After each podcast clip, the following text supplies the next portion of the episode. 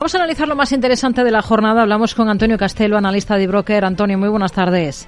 Hola Rocío, buenas tardes. Es una jornada de recortes generalizados a uno y otro lado del Atlántico. Hemos enterrado ese mantra de que las malas noticias, es decir, todo lo que apuntaba a desaceleración, son buenas por el freno que podría suponer a, a las subidas de tipos.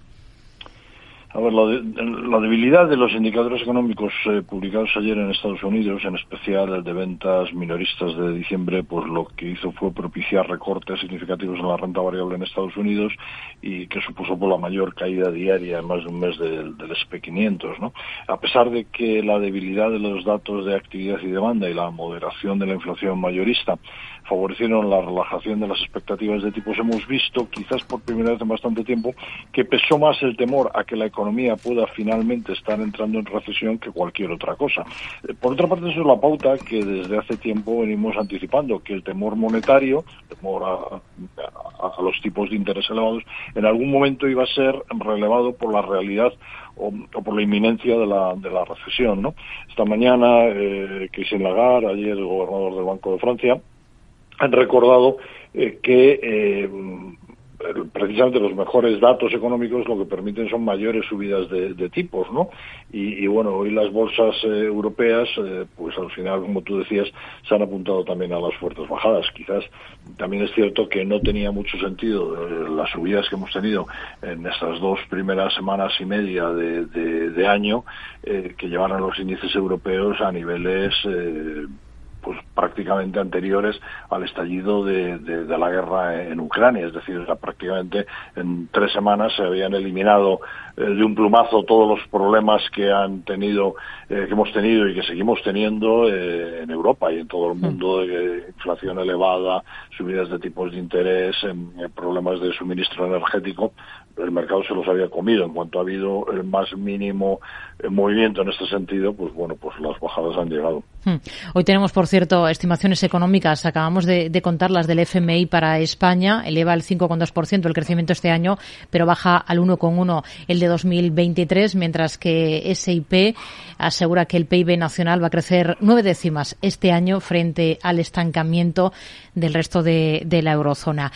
Protagonismo hoy indiscutible para Bankinter en la bolsa española. ¿Por qué su caída en bolsa tras ganar un 28% más en el último ejercicio? ¿Qué es lo que no convence y qué le han parecido las cuentas en general?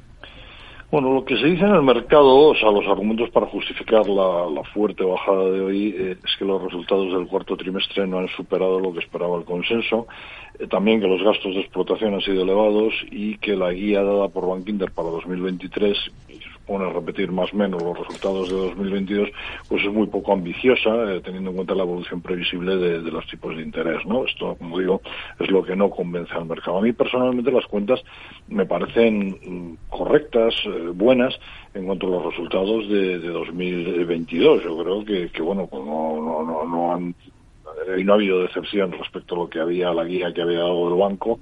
Eh, que se ha mantenido además a lo largo de los trimestres anteriores eh, mucho mejor. ¿no? Es verdad que el aumento del margen de intereses hasta 471 millones de euros eh, ha supuesto un aumento del 47%, ha sido compensado eh, por un aumento de los gastos de explotación superiores a los esperados. Aunque a mí no me sorprendería que los gestores de Banco Inter hayan preferido aprovechar eh, el boom de los ingresos de este año 2022 para compensar todos los gastos posibles dentro de este ejercicio y bueno dejar más limpito digamos la situación de cara a, al año que viene. En cuanto a la guía para 2023, es verdad que parece muy conservadora, pero yo creo que está comunicada así a propósito también.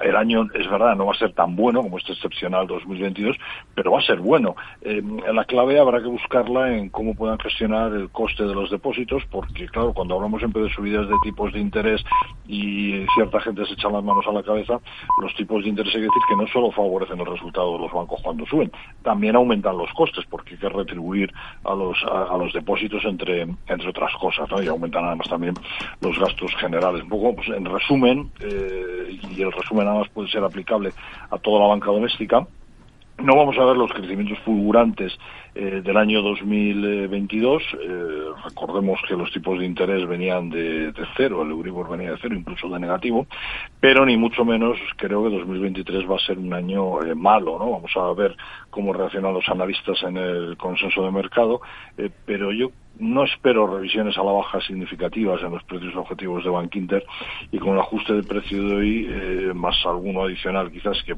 pueda venir en los próximos días, también por la situación del mercado que comentábamos antes, pues yo creo que queda margen para seguir recomendando la compra de Bank Inter. Una cosa más, presión vendedora la que tenemos hoy en ArcelorMittal, pese a, una mejora del precio objetivo que ha recibido por parte de JP Morgan. ¿Con qué ojos miran ustedes a la compañía ahora? Pues yo creo con la misma, que, con, los mismos que lo mirábamos antes. Al principio eh, te decía que, que, lo que yo creo que está pasando es que después de más de dos semanas, casi tres de, alegrías en los mercados, eh, semanas en las que además se había producido una clara rotación de la atención de los inversores hacia compañías que habían tenido un mal año en 2022 o no tan buen año como ha sido el caso de, Arcelor, ¿no?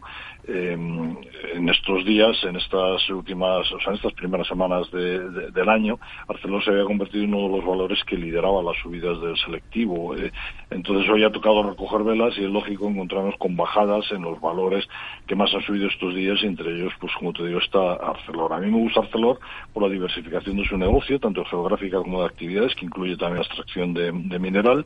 Es un grupo que genera mucha caja, es suficiente como para abordar programas de recuperaciones para mantener la, la deuda raya, eh, un, ratio deuda neta EBITDA de 0,21 veces, cotiza unos múltiplos bastante bajos mm, eh, y es verdad que su cotización pues, se ve penalizada por la ralentización económica, pero a mí me parece un buen, un buen valor con buenos fundamentales. Antonio Castelo, analista de Broker, gracias, muy buenas tardes. Gracias, Rocío, buenas tardes, un saludo.